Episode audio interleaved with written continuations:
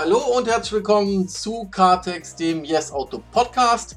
Wie immer aufgenommen an einem Freitag haben wir uns hier wieder versammelt, die Redaktion von Yes Auto. Ich grüße einmal in die Runde Attila Langhammer und Matze Kreiber aus der Redaktion. Hallo Kollegen, wie geht's? Servus. Ja, wie immer ganz launig hier am Freitag. Ja, servus. Mir geht's wie freitags meistens ziemlich gut. Ähm, eine Stunde bis 12 Uhr, dann geht's mir meistens noch besser. Mir schlummert wahrscheinlich so ein kleiner Beamter.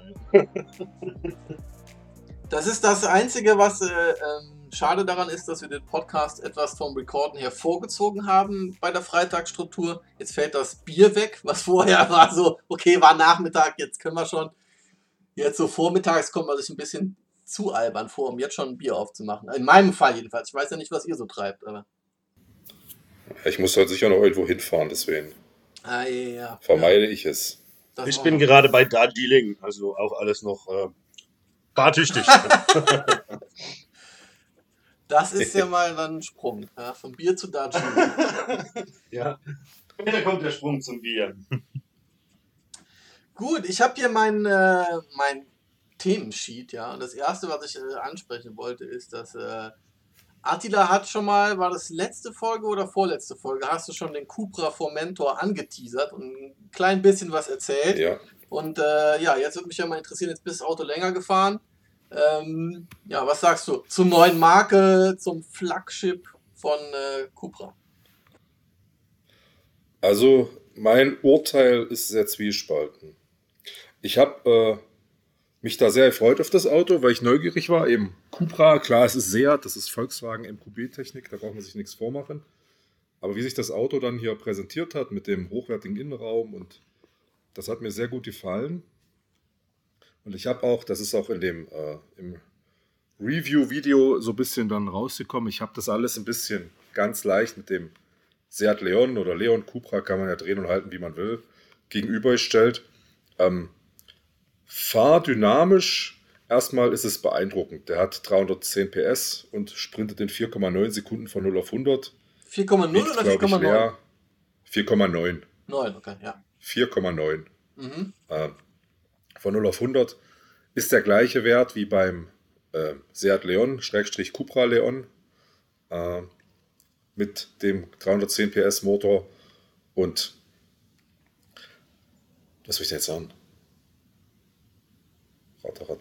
Also für mich ist das Auto, wie gesagt, ich war neugierig darauf, einfach dieses, weil den Formentor, da gibt es ja nun keine Entsprechung bei Seat, weil es klar, es ist halt so Größe Kompakt-SUV. Ähm, und dann mit dem reinen Verbrennermotor, ich habe auch beim Beantragen extra gesagt, ich möchte keinen Hybrid haben. Es kommt mir so ein bisschen auch wie ein Dinosaurier vor, weil das, ich glaube, so Autos mit 300 PS aus einem reinen Verbrenner, das werden wir nicht mehr so lange haben äh, im Neuwagenbereich. Äh, deswegen war ich da einfach nochmal scharf drauf.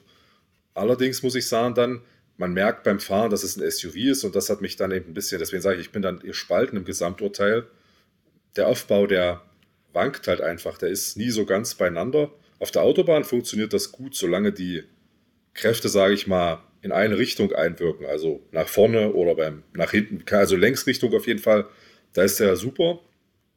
Aber sobald man mal auf einer Landstraße ein bisschen zackig fährt und dann ist der Belag nicht ganz perfekt, dann merkst du, also schon beim Lenken neigt er sich ein bisschen und wenn dann noch die Unebenheiten ins Fahrwerk reinkicken von unten, weil der Belag eben nicht perfekt ist, dann gibt es da wirklich Aufbaubewegungen und die sind ungemütlich, halt äh, immer bezogen auf das Performance-Modell mit 310 PS. Bei einem normalen SUV, äh, ja, da ist das halt so, aber da hätte ich mir einfach dann ein bisschen mehr äh, Straffheit, ein bisschen mehr Härte gewünscht.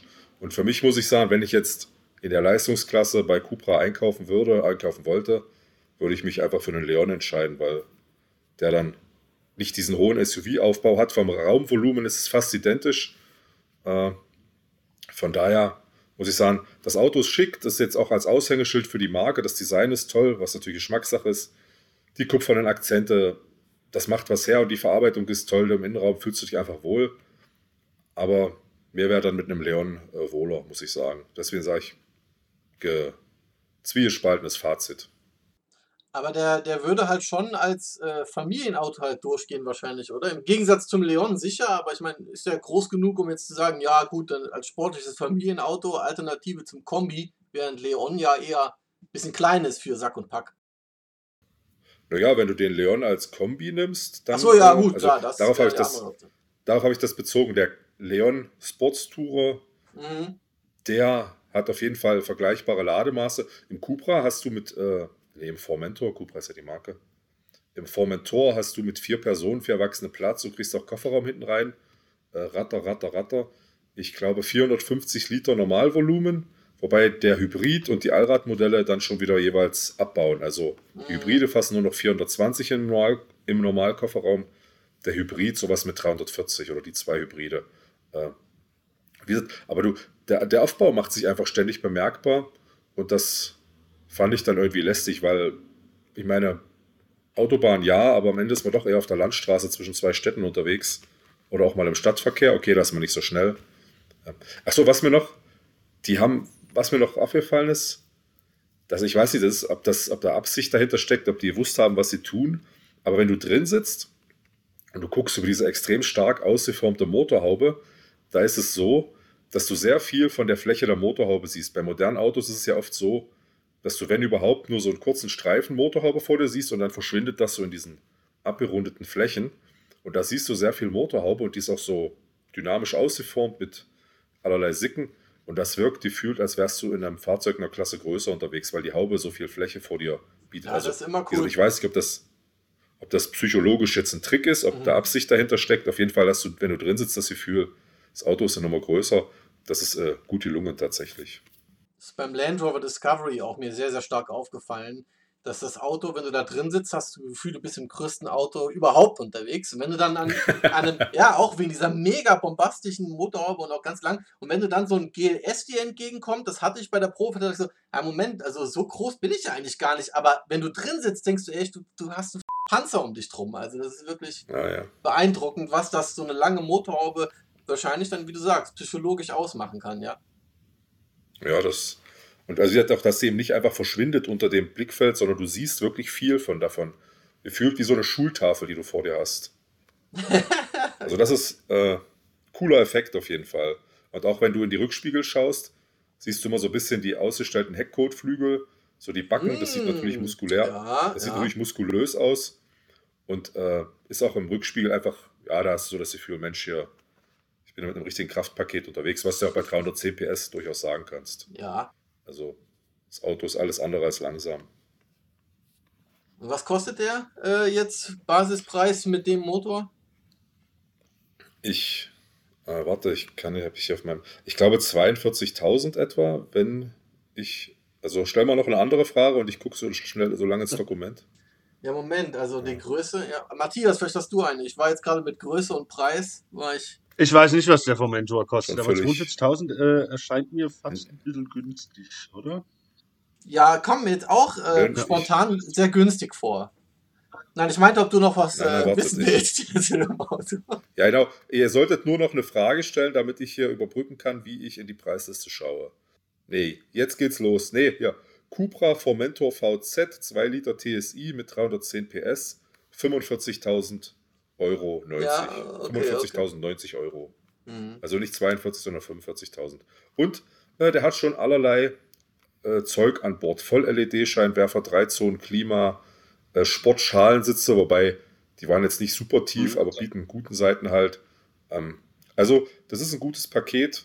Und ich sag mal, wenn man jetzt einen Händler findet, der noch ein bisschen Rabatt gibt. Achso, Komfortschlüssel, ich weiß, das ist eine Geschmackssache. Ich finde es sehr schön, wenn man das Ding nicht äh, groß rumwuchten muss. Ja, 19 Zoll Räder sind Serie. Rückfahrkamera macht total Sinn, weil der nach hinten raus äh, beim Rangieren einfach unübersichtlich ist, weil du da nur Blech siehst und so ein, äh, eine Schießscharte zum Ausgucken hast. Aber heut, heutzutage habe ich so den Eindruck, kann sowieso, können sowieso nur noch die wenigsten rückwärts so richtig einparken ohne Hilfsmittel. Aber die neuen Autos machen es ja auch nicht gerade leicht, muss man sagen.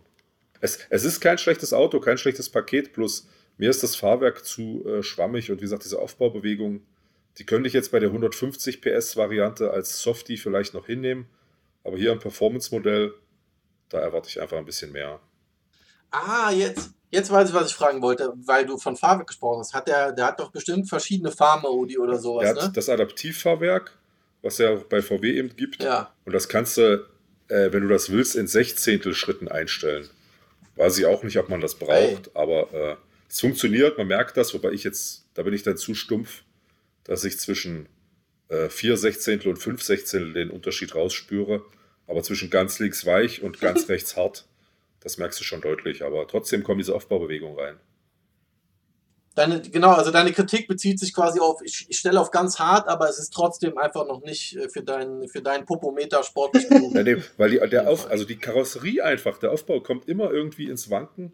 Du, das ist halt nicht, das taugt mir dann nicht. Da erwarte ich einfach, dass dann Ruhe da herrscht in der Karre. Mhm. Aber wie gesagt, das ist so das, was ich, was mich am, am ehesten enttäuscht hat. Ansonsten ist es ein gutes Paket und macht auch Spaß. Also, Ist das nicht, ist das nicht, sag ich mal, äh, so eine, eine Enttäuschung, die quasi unvermeidbar ist oder dem, sag ich mal, dem äh, für mich nach wie vor etwas, äh, äh, etwas seltsamen Auto-Idee des ähm, High-Performance-Kompakt-SUVs. ja, das ist halt, natürlich ist es der, der Fahrzeuggattung geschuldet. Das, äh, ein Auto, wo mir das auch sehr stark aufgefallen ist, äh, das war jetzt noch, war noch vor Yes Auto, ist der BMW X1, der dann auch auf so schlechten Landstraßen, wenn es ein bisschen schneller zur Sache geht, auch sich mächtig verzappelt in alle Richtungen. Wo ich dann sage, bei einem BMW ist es also nicht nur unschön, sondern fast schon schockierend gewesen. Ja, das ist fast Ja, das Aber es gibt auch, ein Vergehen am eigenen Markenkern. aber es gibt, es gibt ja aber auch SUVs, die das hinkriegen, wenn du mit, auch in der Kompaktklasse, die dann insgesamt dich da, also natürlich das SUV, der Schwerpunkt ist höher, die Masse ist mehr, das ist, aber dieses, dieses extrem zappelig werden, das, äh, das, also ist mir wirklich negativ aufgefallen. Aber es ist, also, also es fällt, fällt einfach auf, so, also mir fällt in letzter Zeit auf, wie viele dieser kompakten Performance-SUV rauskommen. Jetzt gerade diese Woche haben wieder, gab es wieder zwei Debüts, ne, der ID4 als GTX und äh, der Hyundai Kona als Mhm. Kona N. Und äh, würde mich nicht Ja. wundern, Ja. wenn, wenn, wenn bei den beiden Fahrzeugen das doch ganz ähnlich wäre. Gut, beim ähm, der, Ja, der das- ID4 hat vielleicht einen leichten Vorteil durch den tiefen Schwerpunkt, durch die Batterie. Ähm, aber ich, für mich ist es einfach so ein, äh, irgendwie eine, eine Fahrzeuggattung, an die ich mich irgendwie nur etwas schwer gewöhnen kann. Ne? Also ich will, ich will ein sportliches Auto und dann ist dann einfach ist, äh, ne, äh, dann, dann nehme ich kein SUV dafür. So, so würde ich das sehen. Ja? Also so Deswegen ich jetzt ich eine, ja, wenn ich, wenn ich, Ich eine, hab- wenn ich einen Apfel essen will, dann nehme ich, ich keine das so- Banane. Also, Deswegen sage ich ja, ich habe mir Mhm. gedanklich immer den Leon Ja. als das normale Kompaktklasse-Modell mit, der, mit dem flacheren Aufbau gedanklich daneben gestellt und das war in vielen Punkten wäre das das Auto gewesen, was bei mir dann diesen unsichtbaren Vergleich Ja. hätte. sehr nachvollziehbar. Es gibt da ja äh, eben ver- verschiedene Ko äh, Komponenten, Faktoren, die da einen Einfluss drauf haben. Es ist immer die Frage, wie gut ist die Wankstabilisierung, wie gut sind die Stabilisatoren und äh, hat er Allradlenkung oder nicht. Da gibt es ja verschiedene Ansätze. Und außerdem, wie du angesprochen hast, die Batterie. Ja, bei einem äh, batterieelektrischen Fahrzeug kriegt man das mit dem äh, Schwerpunkt dann viel besser kompensiert als bei jedem Verbrenner oder Hybriden. Deswegen ein Auto, das als SUV durchgeht, aber sehr, sehr satt auf der Straße liegt, ist halt zum Beispiel der iPace. Und äh, der hat mich da sehr beeindruckt. Und ähm, es ist halt, ja, man muss die, muss die Leute verstehen, wenn die ähm, SUV gerne fahren möchten, aus verschiedenen Gründen, eine hohe Sitzposition oder so. Ich persönlich brauche es im privaten Bereich auch nicht unbedingt. Aber dass man da was Sportliches anbietet, kann ich so verstehen und ja, man macht, man macht halt im, im, im Zweifel macht man einen Kompromiss. Außer, wo ich sage, also mal gucken, was die E-Autos da noch rausholen können, eben wegen dem Schwerpunkt. Kommen Also die schon sehr verstehen kann ich dran, das auch. Also ich, ich kann immer verstehen, dass man macht, was der Markt verlangt. Ja, also gar kein Problem. Ähm, ich, nur so einfach so von der, sag ich mal, ne, wenn man, wenn man das von Grund auf denkt, da sind halt einfach so ein paar Widersprüche drin, aber gut, die gibt es im Markt Ja. halt immer. Ne? Ähm, was die Leute wollen, macht nicht zwangsläufig Sinn. Nö, das ist richtig. Naja, und außerdem ist es halt schwierig, die eierlegende Wollmilchsau in der Garage stehen Genau. zu haben. Und du kannst halt nicht für jeden Zweck äh, dir ein eigenes Auto kaufen. Also manche können das vielleicht schon. Wir kommen später noch zu einem sehr teuren Auto heute. wenn man die Moneten hat, ja, dann kann man, kann man sich auch fünf verschiedene Autos für, für jeden Tag und jeden Einsatzzweck in die Garage stellen, aber wenn du halt Platz brauchst und trotzdem irgendwie was So wie wir beide Kopfhörer haben, ja. ja so, so kommt es halt zustande. Ne? Ja, genau. Wir haben irgendwie Ko- Bluetooth-Kopfhörer für den Fernseher, für den Podcast, fürs Handy, für alles. Aber es wäre schön, man hätte nur einen und der würde auf alles passen, ja. Genau, da gibt es auch nicht die eierlegende Wollmilchsau, ja. Okay, sind wir durch mit dem Fomento Ja. oder gibt's, äh, gibt's noch Wenn was? ihr nicht jetzt noch äh, Fragen habt, also von meiner Seite, war's das. Okay. Matthias, hast du noch Fragen? Nö, ich habe keine Fragen zum Fomentor. Okay, dann habe ich eine Frage an dich, weil ähm, Ja. es geht das- das zweite Thema, das wir eigentlich schon angeteasert hatten, ein bisschen, aber wirklich nur ein ganz klein bisschen. Du hast letzte Woche gesagt, du hast dir äh, ein Buch bestellt. Es war Ja. noch nicht da. Inzwischen ist es da. Ich habe gehört, du hast äh, schon angefangen zu lesen und kannst mal eine Wasserstandsmeldung geben zu dem Buch Why We Drive. Ich habe jetzt den Namen vom Autor vergessen, aber da wirst du uns ja aufklären. Kein Problem, mir fällt da noch ein. Der, äh, der gute Mann heißt äh, Matthew Crawford, ist Philosoph aus den USA und hat Why We Drive geschrieben. Ja. Ähm, eben schon beim, beim Attila musste ich gerade wieder an das Buch denken, als, als Attila sagte, äh, dass ähm, Einparken ja durchaus was ist, was der, was der durchschnittliche Autofahrer mittlerweile vielleicht nicht mehr ganz so gut kann, wie er das früher mal konnte. Ähm, und genau das ist eigentlich mehr oder weniger der Ansatzpunkt des Buches. Es ist, ähm, es ist total spannend, das Ding. Ähm, und es ist, äh, muss ich sagen, weitaus weniger ähm, oder fast etwas intellektueller, als man das von einem Buch über, über Autos erwarten würde. Also man merkt dem Mann auf jeden Fall an, äh, dass er Philosoph ist und, und ähm, er, also er baut die, er baut sein Buch echt klasse auf. Es fängt einfach so an mit, äh, mit quasi, ähm, es geht erstmal so generell um Bewegung, um Fortbewegung und, äh, und er bezeichnet da quasi, ne, wenn ein Kind laufen lernt, stellt er quasi, quasi Laufen als Prozess dar, der einfach in erster Linie nur mal verhindert, dass man hinfällt, ja, während man, während man äh, sich fortbewegt. Und so geht er quasi Schritt für Schritt äh, weiter nach vorne, also in, in, in seinem Alter, beziehungsweise mit seinen Lebensjahren, wie er laufen gelernt hat, beziehungsweise bei der Tochter beobachtet hat. Und, und so, und er im Endeffekt läuft es halt darauf hinaus, ähm, dass er mit Silicon Valley und was dort alles so an Assistenzsystemen und autonomem Fahren betrieben wird, überhaupt, äh, damit geht er halt überhaupt nicht konform. Ähm, bezeichnet äh, Fahren, also das Autofahren oder das Bewegen eines Fahrzeugs, er schreibt auch sehr viel über Motorräder, ähm, als, als einen sehr wichtigen Skill und äh, also ne, da- durch das Fahren hat man eine konstante Übung und Entwicklung der eigenen Fähigkeiten. Und das sind Fähigkeiten, die er meint, gerade so im, im Bereich äh, Koordination äh, bei der Fortbewegung, deren, äh, ja, deren Erhalt er, für deren Erhalt er einfach argumentiert. Ähm, möglicherweise, also man, wenn man das ganz zu Ende denkt, kommt man vielleicht irgendwann, er, ich habe den Film leider nicht gesehen, er zieht sich öfter auf einen Film namens Wall-E. Vielleicht kennt ihr den. Ähm, Das ist, Ich kenn- Namen ja, ist ein das ist ein Animationsfilm mit einem ne? Roboter, der. Äh, genau, ja. aber Ja. ich Genau. habe ihn nicht gesehen. Und da beschreibt er, da beschreibt er, äh, ich habe ihn auch nicht gesehen, aber beschreibt eben Leute, die da in irgendwelchen Boxen drin sitzen und transportiert werden, eben. Ja, und die sind alle hardcore übergewichtig und, äh, und, und schlürfen da an irgendeinem, an ihrem Kaffee to, äh, Kaffee to go kann man da nicht mehr sagen, weil die nicht mehr laufen, sondern einfach nur sitzen, während sie transportiert werden. Ähm, Ja gut, aber das machst du ja, wenn du selber fährst, Genau. jetzt auch. Also. Ja, also, Also- aber er ist quasi die, die Leute. das stimmt. Ähm, äh, ich, Die Amis gesagt, den Film habe ich ja nicht gesehen. werden ja so. Die sind, der, offenbar sind die Leute halt äh, ähm, von, von solchen Skills äh, befreit.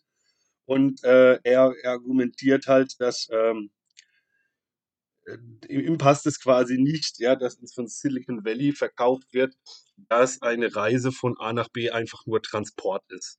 Also für ihn ist es, ähm, ja, wie man Okay, so den Ansatz finde ich gut. Ja, den Ja. Ansatz finde ich gut.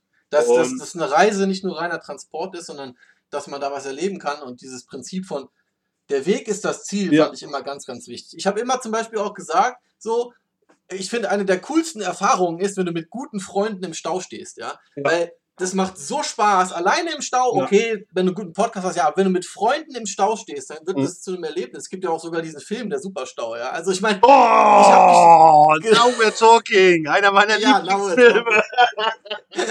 ich meine, der, also, der ist cool, ja. Auf jeden Äh, Fall, Mann, Commander. Ja. Ja, ja, fantastisch. Ja, aber ihm geht's, ihm geht's da viel auch auf das, sag ich mal, um, um, die, um die Skills des Fahren und Fahren als Skill, der sich quasi sehr, sehr, sehr, sehr weit entwickeln lässt. Ja, also, Ja gut, aber da weiß ich nicht, das erinnert mich total. Ja. Ich will jetzt mal so ein bisschen, obwohl ich das Buch super spannend finde, vielleicht Ja. bes- bestelle ich mir noch selber. Vor allem, ich habe ja auch nebenbei gesagt, Philosophie studiert und er, Ja. er, der ist Philosoph, schreibt ein Buch über Autos und das ist meine, meine Arbeit. Finde ich super spannend. Wenn wir so ein bisschen Devil's Advocate spielen, äh, das erinnert mich an dieses Argument von, von Leuten, die, äh, oder, oder was man auch selber, ja, mit 15 Ja. so, wenn man viel gezockt hat und die Mama meinte, warum zockst du so viel? Und dann ja, aber Hand- Hand-Auge-Koordination. Meine Hand-Auge-Koordination wird auch so trainiert. ja, das klingt da jetzt auch so. Autofahren ist ja so ein krasser Skill. Ich meine, okay, wie tut das der Menschheit weh, wenn wir jetzt auf einmal nicht mehr so gut äh, lenken oder sonst was können, wenn das in der Zukunft wirklich kommt?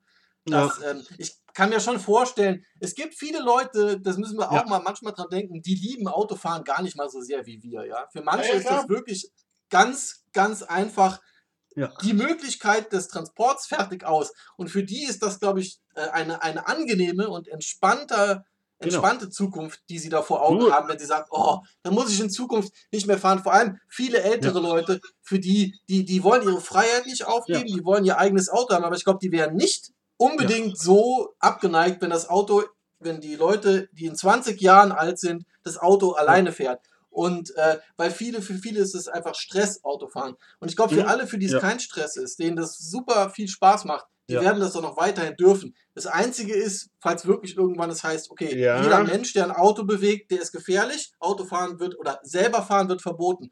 Ja. Das wäre natürlich so so ein Thema, wo man dann von eingeschränkter Freiheit sprechen kann, auf jeden Fall. Also da bist du jetzt an einen spannenden Punkt auch gekommen, finde ich, weil du sagtest eben nicht, also man wird das auf jeden Fall äh, dürfen, selber fahren. Mhm. Äh, also du, ich, ich will dir da gar nicht widersprechen. Ich bin ja selbst jemand, der Ich habe mir gerne ja im- schon selber widersprochen. der, der, der gerne im, der gerne im Zug sitzt zum Beispiel und einfach aus dem Fenster guckt, mache ich gerne, total. Ja. Ähm, aber was, wo, äh, an den Punkt, äh, an den du jetzt eben gekommen bist, mit, man wird auf jeden Fall noch fahren dürfen, das äh, bezweifelt er halt und das bezweifle ich selbst auch. Also es wird halt, er beschreibt es so, dass das so anfangen wird, dass die, die Leute, die halt noch fahren möchten in einem weitgehend autonom geregelten Verkehr, dass die halt mit, äh, mit wahnsinnigen äh, Versicherungsbeiträgen einfach aus dem Ja, Verkehr das gedrängt werden. schon sein, ja. ja, ja, ja. Und ähm, ja, ich bin leider noch nicht ganz durch, aber das Wochenende soll nicht so besonders sonnig werden, habe ich gehört. Und äh, also die ersten 100 Seiten habe ich und werden dann morgen wahrscheinlich die nächsten 100 am Sonntag, die, die, die dritten 100 kommen. Ich bin gespannt, was noch alles zu lesen gibt da drin, weil es ist echt ein schönes Buch. Und also vor allem, ne, so, ne, wir sind Autofans, einfach mal so ein, ähm, ja, ein, ein, ein sehr eloquentes und, und auch definitiv philosophisch angehauchtes Buch über das Autofahren zu lesen. Das finde ich schön. Ähm, ja. ich, äh, also, ne, ich habe ich hab ja Literatur studiert und so und ich lese eigentlich ganz gerne. Und ich habe es auch schon öfter mal mit Büchern über Autos probiert, aber viele gute Bücher über Autos fallen mir gar nicht ein. Das ist definitiv das Beste, das ich bisher angefangen habe. Ja. ja, Ich bin halt gespannt, ob das irgendwann da äh, dann tatsächlich mal so sein kann. Ja. Weiß ich nicht, in 50, 60 oder noch mehr Jahren, das kann man ja mal alles schwer sagen, Ja. dass Autofahren tatsächlich irgendwann einfach noch ein Hobby ist, das du auf abgesperrten Strecken machst. Ja, da haben alle holen ihre Autos raus, fahren mit dem Anhänger, mit dem autonomen Fahrzeug äh, auf die Rennstrecke und da fahren wir dann alle selber, weil das unser Hobby Also ist. ich hoffe Ja. doch, das Ähm. passiert so nicht. Das würde mich gruseln. Also ich glaube ehrlich gesagt nicht, dass wir, dass wir es noch mitkriegen mehr äh, werden, dass der Verkehr autonom fließt. Äh, ich würde es einfach sehr wundern. Äh, es hat sich auch jetzt irgendwie so, ich kann mich erinnern, vor fünf Jahren noch war der Hype, oder sagen wir mal so, so kurz vor Bekanntwerden des Dieselskandals, ja. Also kurz nachdem die Elektromobilität dann das autonome Fahren als heißestes Thema doch dann, sage ich mal, bis jetzt und auch vor gut abgelöst hat, einstweilen zumindest, ähm, waren da, sage ich mal, die, die, die Hersteller in ihren Ankündigungen sehr, sehr, sehr, sehr, sehr viel vollmundiger, als es heute sind. Ähm, Mhm. Wenn man jetzt zum Beispiel hört, ähm, der ähm, ne, VW Trinity, den sie für, wann soll er, 2026, glaube ich, kommen, ne? Und der soll, man sagt auch schon nicht mehr ne, Level 3, sondern Level 2 plus haben, ja. Und die, die Fristen werden, werden, also die, die genannten Fristen, bis wann sie was, äh, sag ich mal, fertig entwickelt haben wollen, werden zusehends länger. Und ähm, selbst wenn es irgendwann dann mal so weit ist, äh, dass man, dass man äh, Level 5 erreicht, also autonomes Fahren, ohne dass noch ein Lenkrad im Auto ist, ne? Ähm, das, ich meine, da brauchst du ja erstmal eine, eine riesengroße Quote von Autos, um das quasi, um, um das zum Standard, äh, Standard zu machen. Und ich bin da einfach sehr, ähm, ich weiß Also, nicht, mit Ich glaube ja persönlich, das autonome Fahren ist nicht so weit weg, wie man denkt oder wie du es jetzt äh, skizzierst. Das ist ähnlich wie mit der Elektromobilität. Die Hersteller sind ja alle Schisser. Die haben die Hosen voll Ja. und keiner will was riskieren und da viel Entwicklungskosten investieren. Denn Ja. technisch möglich ist das mit der aktuellen Rechentechnik sicherlich, wenn man das, es gibt ja dieses alle zehn Jahre vor fünf Millionen facht sich die Rechentechnik oder so, ich weiß nicht, wie diese Aufsage geht. Äh, Und es gibt aber zwei Probleme, oder ich sehe zwei Probleme. Zum einen fehlt der gesetzliche Rahmen und die Politik kommt eben da Ja. nicht ums Eck. Äh, diese, Mhm. Und kein Hersteller will natürlich äh, schuld sein, wenn sein autonomes Auto ein Kind tot fährt. Äh, aber man kann einem Kind nicht ist die. Schuld dafür geben, wenn es tot gefahren wird, weil Kinder sind dumm und machen irrationales Zeug. Äh, Ja. und solange da nicht geklärt ist, wer die Schuld trägt, die Politik will das natürlich nicht der Autoindustrie anlasten, äh, passiert Ja. da nichts. Und zweitens, Aber- jetzt wo wir uns, äh, und ich sage das bewusst, auf diesen Elektromüllhaufen stürzen, Automobil, äh, die Rechentechnik, die du brauchst, um all die Kommunikation mit Sensoren, mit Ampeln, Ja. um das zu leisten, äh, die würde so ein Akku ziemlich schnell auslutschen. Speziell, wenn so ein Auto mit 200, okay, das muss man nicht machen, mit Ja. wenn das Auto über die Autobahn fährt mit 100 km/h, dann legt es 30 Meter in der Sekunde etwa zurück. Und das Auto muss ja, ich sag mal, 500 Meter im Voraus wissen, was los ist. Und das Mhm. alles zu erfassen und zu berechnen, das würde mächtig da am Akku nuckeln. Und ich glaube, das ist dann einfach auch ein Grund, warum das nicht so richtig vorangeht.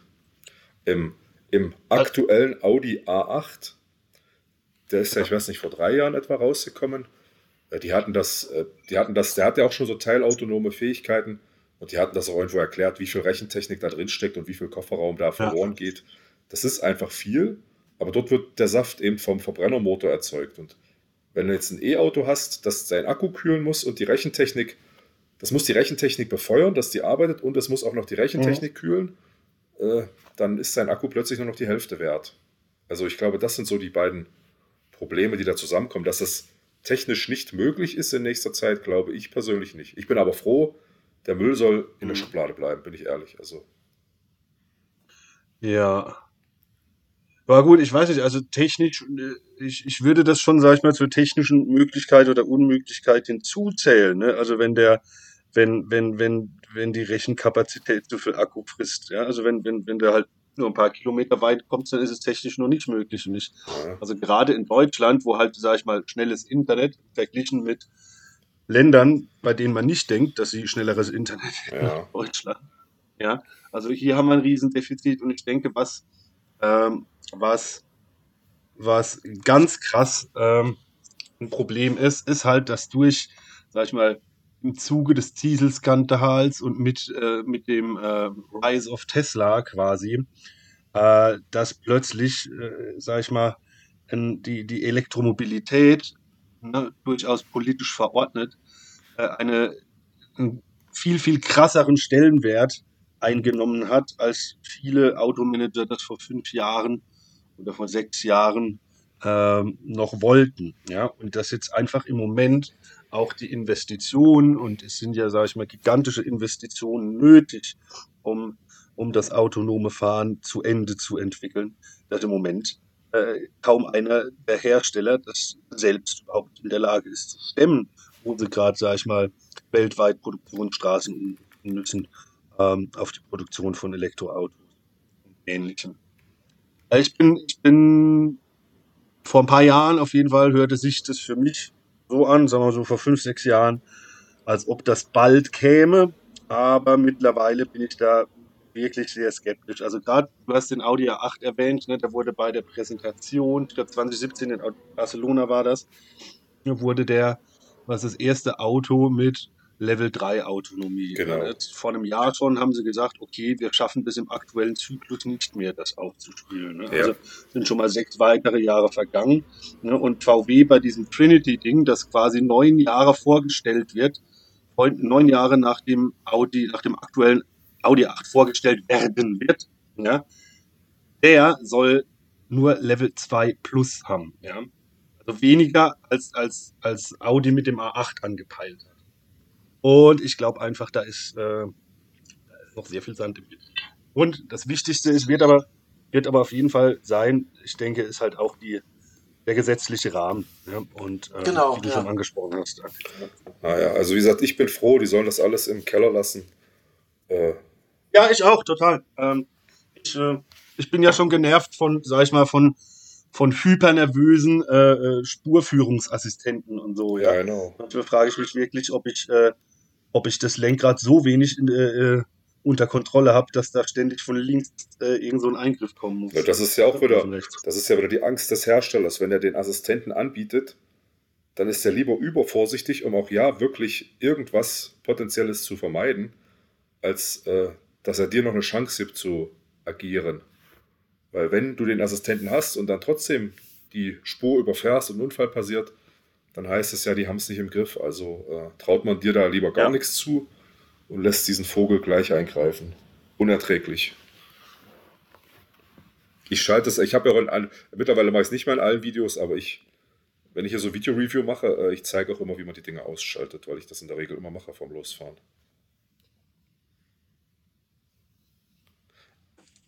Ja, ich schalte sie meistens auch aus, auf jeden Fall. Ähm, weil es halt äh, momentan muss, kann man das entscheiden, wie man das möchte. Ich möchte jetzt diese Technik, Technik und so nicht so ins negative Licht unbedingt rücken. Ich bin schon gespannt, was da noch alles äh, kommt.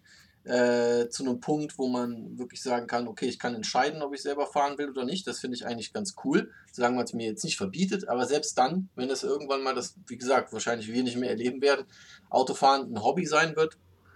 Ja, also ich finde es immer noch auf jeden Fall äh, gut äh, zu sagen, äh, man darf sein eigenes Auto haben. Was das jetzt dann alles kann, äh, finde ich spannend, was da noch passiert. Und ich glaube auch momentan ist wahrscheinlich der gesetzliche Rahmen das größere Problem als bei, bei der Batterietechnik, denke ich, was du eben angesprochen hast, dass da die Lösung schon in nächster Zeit, äh, dass da viel kommen wird mit Feststoffakkus und überhaupt einfach Optimierung, was die Akkus können.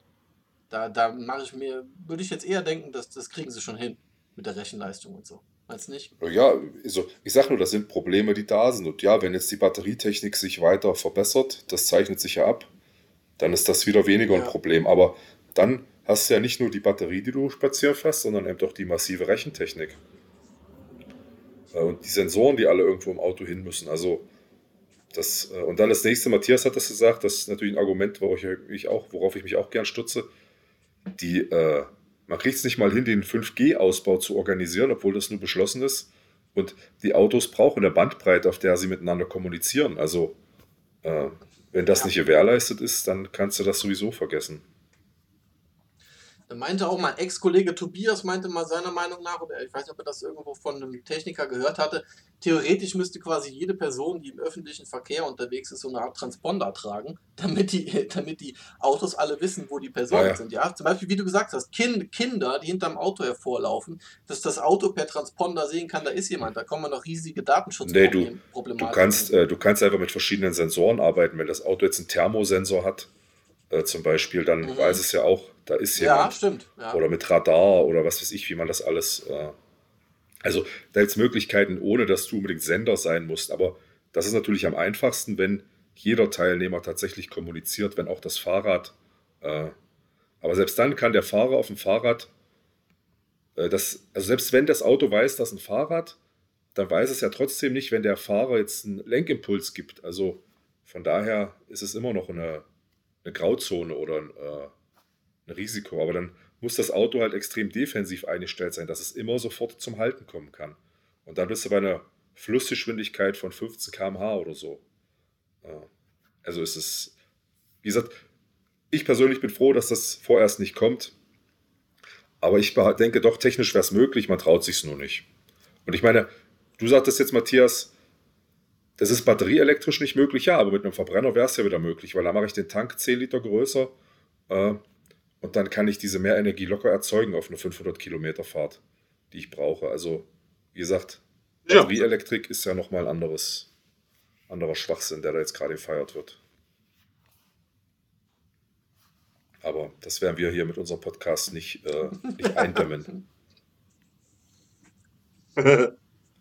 Aber wir können es als Schwachsinn bezeichnen. Immer gerne, ja. Ja, ich wusste gar nicht, dass Attila so, dass du so 100% Anti-E-Auto bist. Das, äh, bisher dachte ich so, ja, kritisch eingestellt, aber du scheinst ja wirklich zu sagen, nee, also du willst die gar nicht. Siehst das gar nicht als Lösung an für irgendwas, ja, oder? Äh, so, vielleicht für Kurzstrecken, innerurban, auch zum Beispiel diese, es gibt ja schon diese Busse, die irgendwo auf Universitätscampus, Campen, Campii fahren, wo so acht Leute reinpassen, die dann dich von, von der Mensa zum Hörsaal bringen oder so ja, das ist alles akzeptabel, auch wenn jetzt, ich sag mal, eine Stadt wie Hamburg sich so 200 Mini-Elektroautos fürs Carsharing hinstellt. Äh, aber zum Langstreckenfahren sehe ich den Sinn da nicht. Und es ist einfach, die Umweltverschmutzung findet halt woanders statt. Und hier kannst du dich feiern, dass du CO2-frei fährst. Äh, naja, also ich hatte das ja schon mal erzählt von diesem äh, Studenten, der mir das Auto gebracht hat, der Überführungsfahrer, äh, der ihm das mit den Lithiumminen einfach erzählt hatte, wo Kinder arbeiten, Minderjährige, und die sterben innerhalb von zwei, drei Jahren ihrer Arbeitskarriere dort, weil diese Lithiumminen sie einfach vergiften. Äh, ich weiß nicht, dann doch lieber hier ein bisschen mehr CO2, finde ich. Ja, gut, da, da kann ich jetzt müsste man, bevor man da, bevor ich mich dazu äußere, erstmal quasi äh, einlesen, wer kauft da die Batterien bei, bei denen und so. Und ich hab, weiß nur, dass man auch halt, wie gesagt, daran arbeitet, dass ich weiß nicht, ob es die Batterien schon gibt, die kein Lithium verwenden, aber es geht in die ja, Richtung. Ich, aber das ist natürlich wirklich. Klar, die Entwicklungen sind da und das ist, äh, dann gibt es irgendwann so einen empörten Aufschrei, dann ändert sich da auch was. Aber ich sage nur, dass ich habe einfach was dagegen, dass das jetzt als Allheilmittel gefeiert wird, weil ich immer gegen solche ja, ja, das, äh, totalitären Lösungen, äh, das ist jetzt natürlich nicht im politischen, aber immer so in solche Absolutsansprüche, Absolut, Absolutitäts, Mann, Mann, Mann, Deutsch ist eine Schwersprache. Also dieser, in diesen, in dieser Absolutheitsanspruch, ich weiß, was richtig ist, da habe ich einfach was dagegen. Äh, und dieses mhm. blinde Feiern, das finde ich ganz gefährlich. Ja, das stimmt.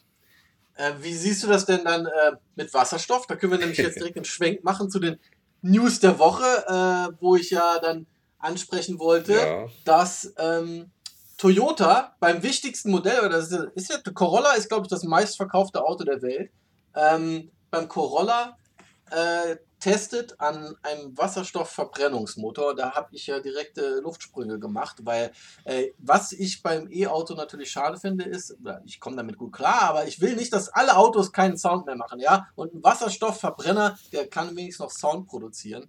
Ähm, wie siehst du es denn mit Wasserstoff? Äh, also ich sage mal, bei Wasserstoff, theoretisch da, müsste es da wahrscheinlich auch große infrastrukturelle Umbrüche geben. Meine Wunschfantasie wäre ja, ja, dass man äh, Wasserstoff mit Windenergie an Nord- und Ostsee erzeugt und dann mit zwei großen Pipelines, eine in West- und eine in Ostdeutschland, in den Süden runterschickt und dann rechts und links davor die Tankstellen hochploppen.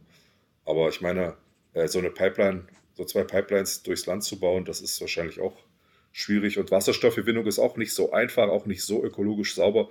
Ich persönlich sehe es aber ja. schon allein äh, schon allein daher genießt Wasserstoff in meiner Vorstellungswelt den Vorzug, äh, weil ich Wasserstoff in einem Tanklaster transportieren kann. Äh, und der hat eine, ist einfach besser transportabel. Ein Tankvorgang dauert in der Regel nicht mehr als fünf Minuten. Also nicht 15 oder 18 oder 12 Minuten, sondern weniger als halb so lange wie jetzt bei den neuesten E-Autos. Äh, also Wasserstoff, ja, gerne.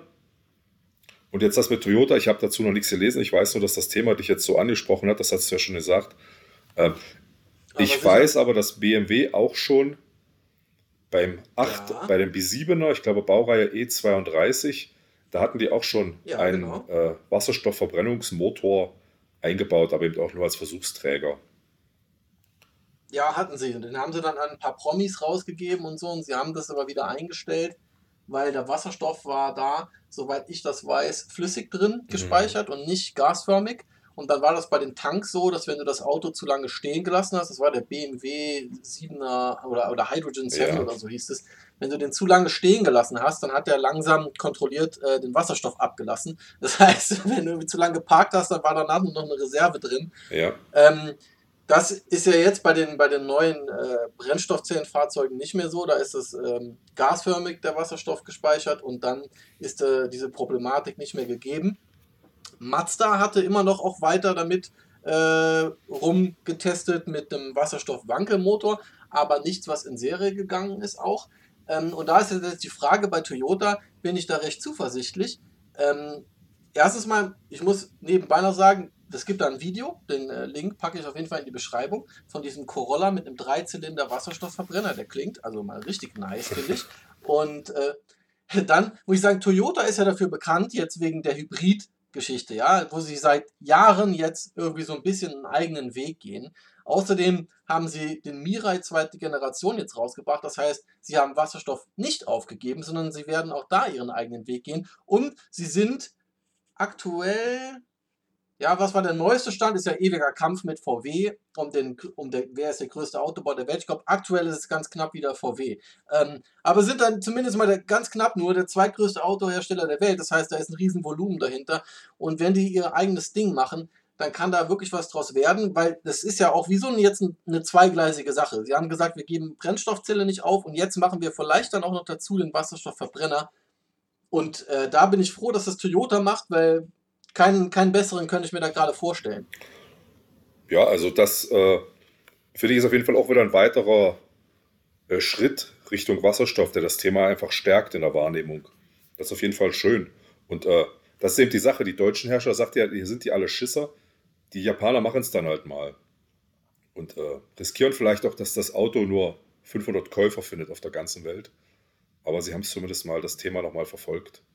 Was ich noch äh, anmerken will, aber da habe ich jetzt keine Details. Ich habe mal gelesen, es gibt eine Firma, die kann auch nahezu jeden modernen Benziner zum Wasserstoffverbrenner umrüsten.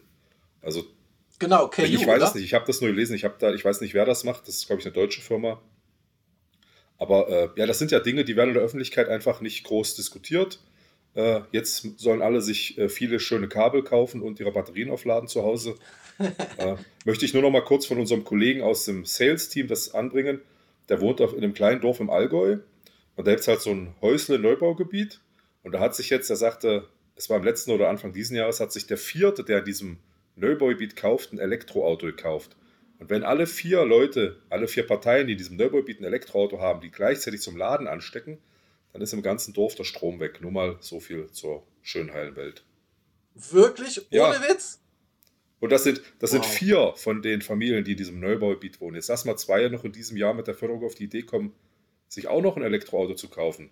Dann muss da die Haus, äh, müssen die, Ja, wenn die davon mitgekriegt haben, dann werden sie es wahrscheinlich ja, eher dann muss der. Bürgermeister dann äh, einen Plan raushängen, wer wann laden darf und wie Mhm. lang. Äh, also ich, Oh, nee. diese Technik ist zum Scheitern verurteilt, aber wir reiten das Ross jetzt auf jeden Fall mit Gewalt tot. Äh, das ist Mhm. wirklich politischer Dilettantismus in meinen Augen. Aber ich will nicht mich weiter aus dem Fenster lehnen. So, aber Toyota hat natürlich auch letzte Woche sein äh, erstes Elektroauto angekündigt. Ne?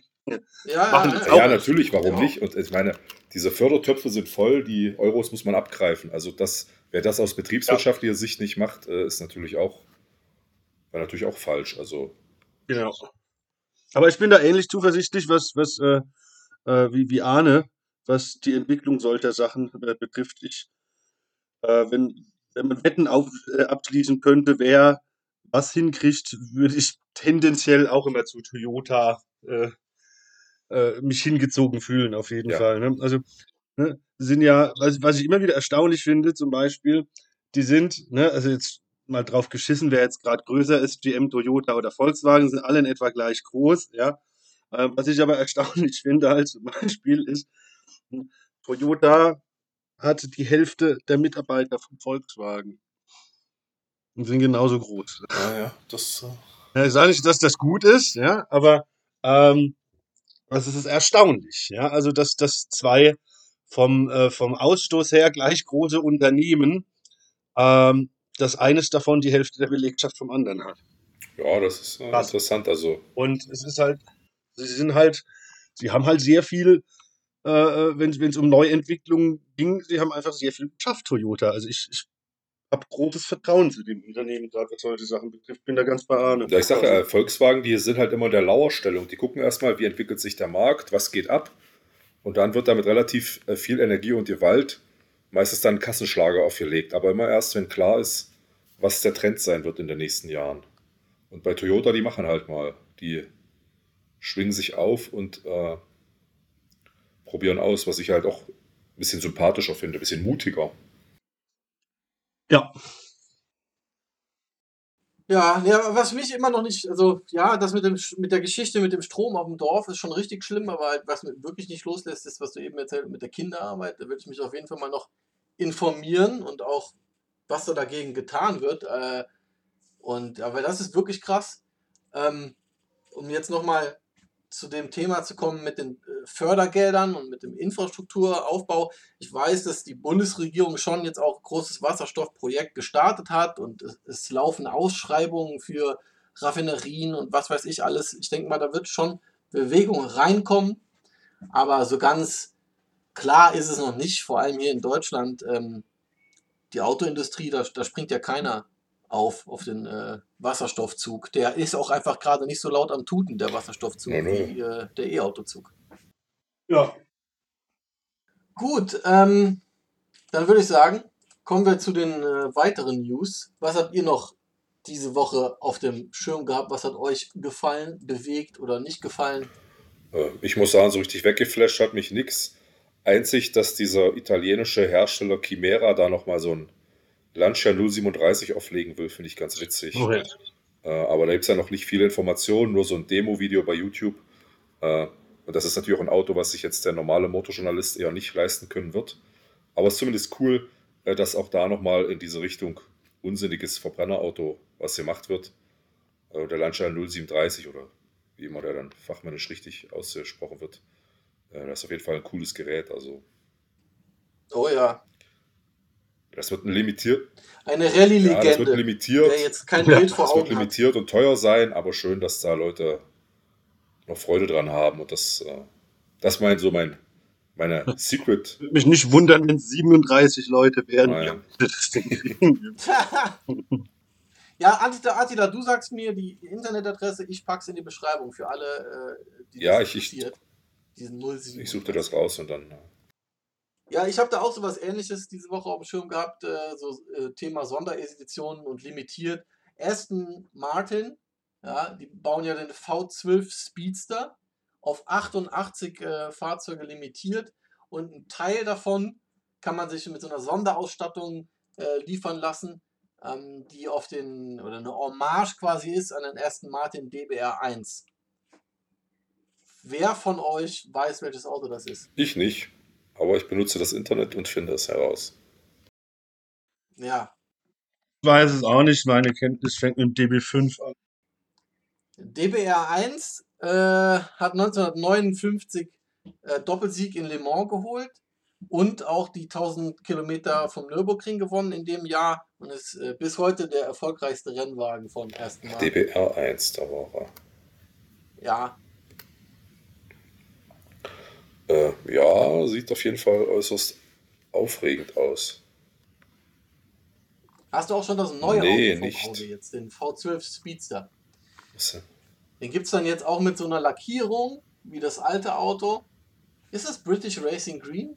Meine Farbenblindheit. äh, Ich glaube fast, also der bei dem alten glaube ich nicht. Und ist nicht British Racing Green generell die Jaguar-Farbe? Ich weiß nicht, ob man das mit Aston Martin dann Hm. vermengen darf. Aber, Hier stand aber was von Grün. na gut, ich, also ich, ich Jaguar wie benutzt auf jeden Fall. getrennt wird zwischen Ja, Aston und Jaguar. Unique Aston Martin Racing Green Ah, ja. steht hier. Ja. Ah, das sind aber nur für, nur für die Helme. ne, Moment, hier oben auch. Martin Green Paint Finish. Ja, okay, das ist eine Art Grün. Für mich sieht es fast eher so grau aus, aber äh, meinen Augen darf man da eh nicht trauen. Also. Ja, also das, das ist, es geht schon, also ich habe es auch gerade gegoogelt, äh, ist irgendwie so ein Graugrün, also British Racing Green ist ja eher so Richtung Tannengrün, sehr würde ich fast sagen. ja. Also, ja.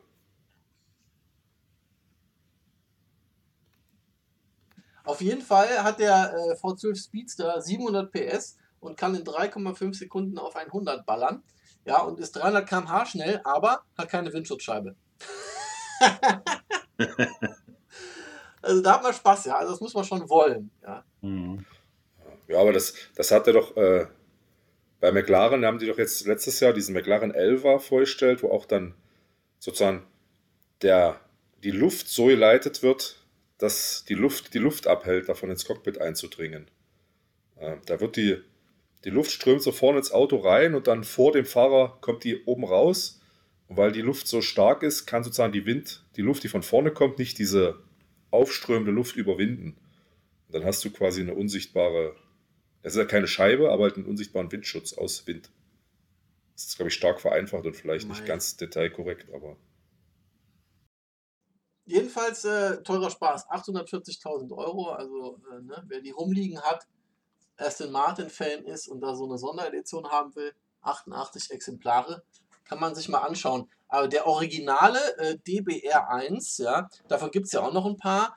Da hat einer zuletzt mal einen Preis bei einer Auktion erreicht von 22,5 Millionen. äh, Das ist schon ganz schön ordentlich. Ich glaube aber Ferrari geht, äh, 250 GTO ist noch mal um einiges teurer, oder?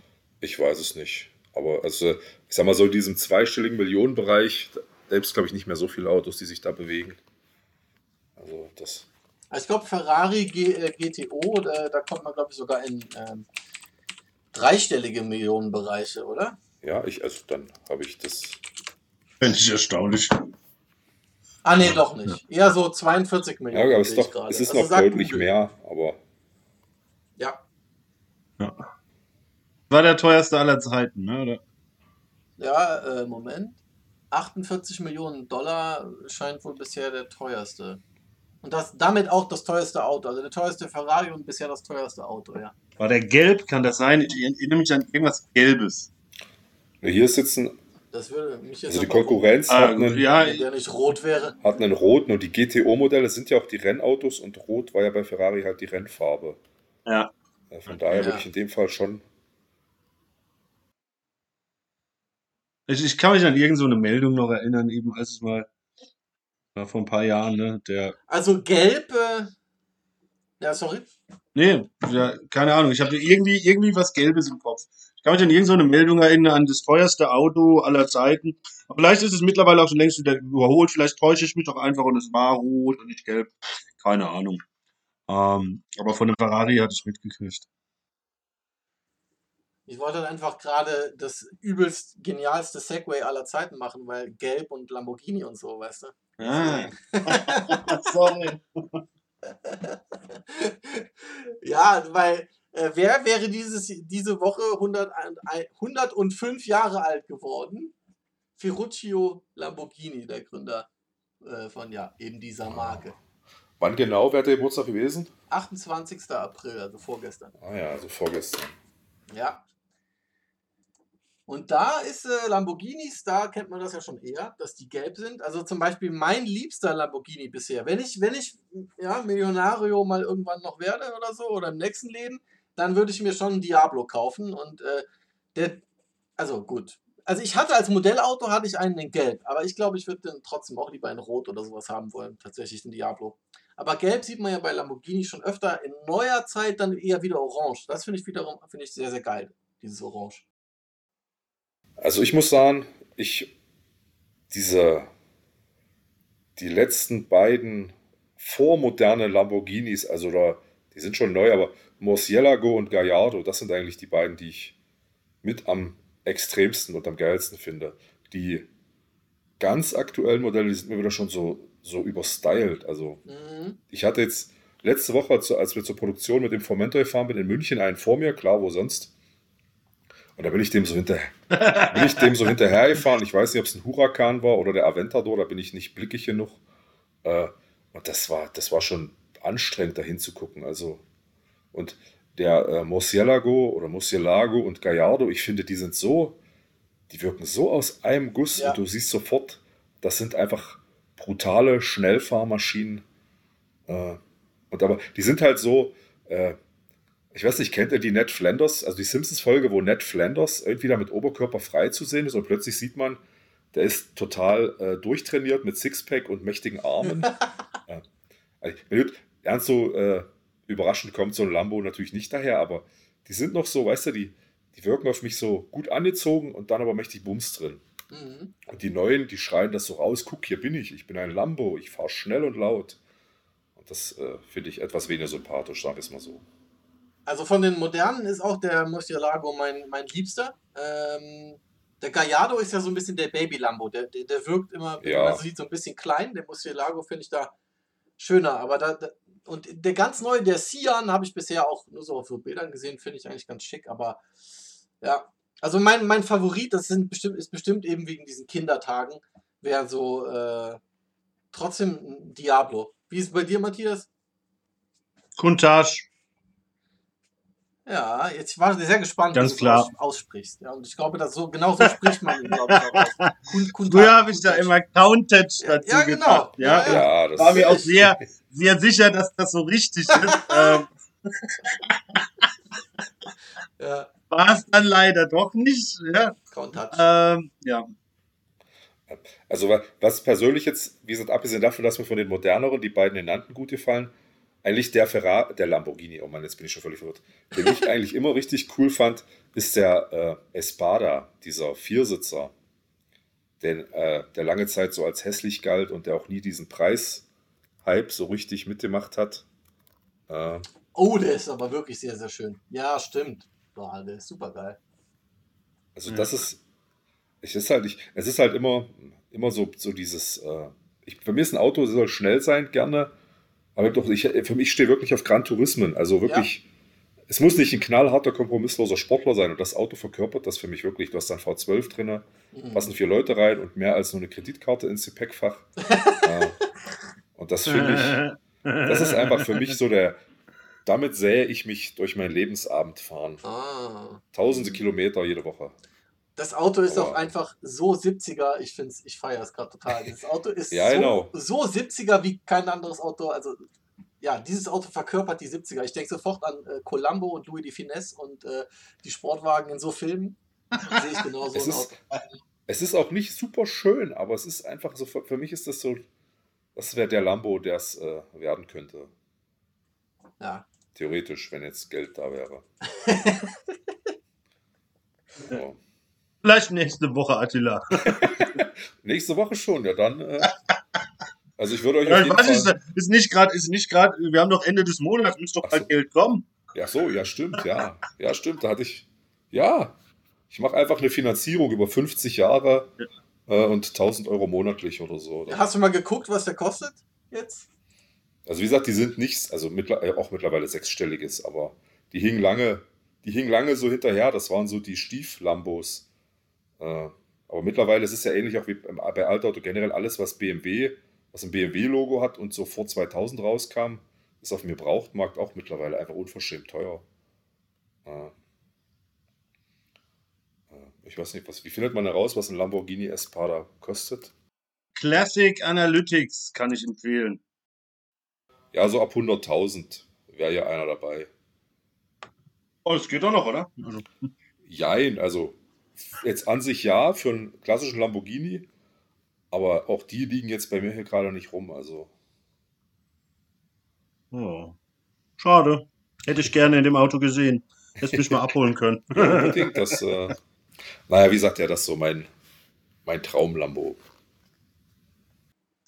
Ja, so, äh, wer, wenn jemand noch was hat, können wir noch. Ansonsten ist Mittagszeit, ähm, heißt Mahlzeit steht an. Da könnten wir auch sagen, das war's für diese Woche. Oder habt ihr noch ein äh, News-Thema, über das ihr gerne? Nö, also für mich äh, ist gut. Ich brauche auch nichts mehr. Ähm. Außer was zu essen, ja. Also ich brauche was zu essen. Zum Beispiel jetzt. Ja, das brauche ich auch. Äh, ich weiß gerade nur noch nicht, woher ist das. Ja, aber das wird mir noch einfallen. so, ja, dann äh, würde ich das Ganze jetzt zum Ende bringen mit unserem inzwischen Running Gag. Kollegen, wir hören uns noch und allen anderen wünsche ich ein schönes Wochenende. Servus. Ja, servus. Bis bald.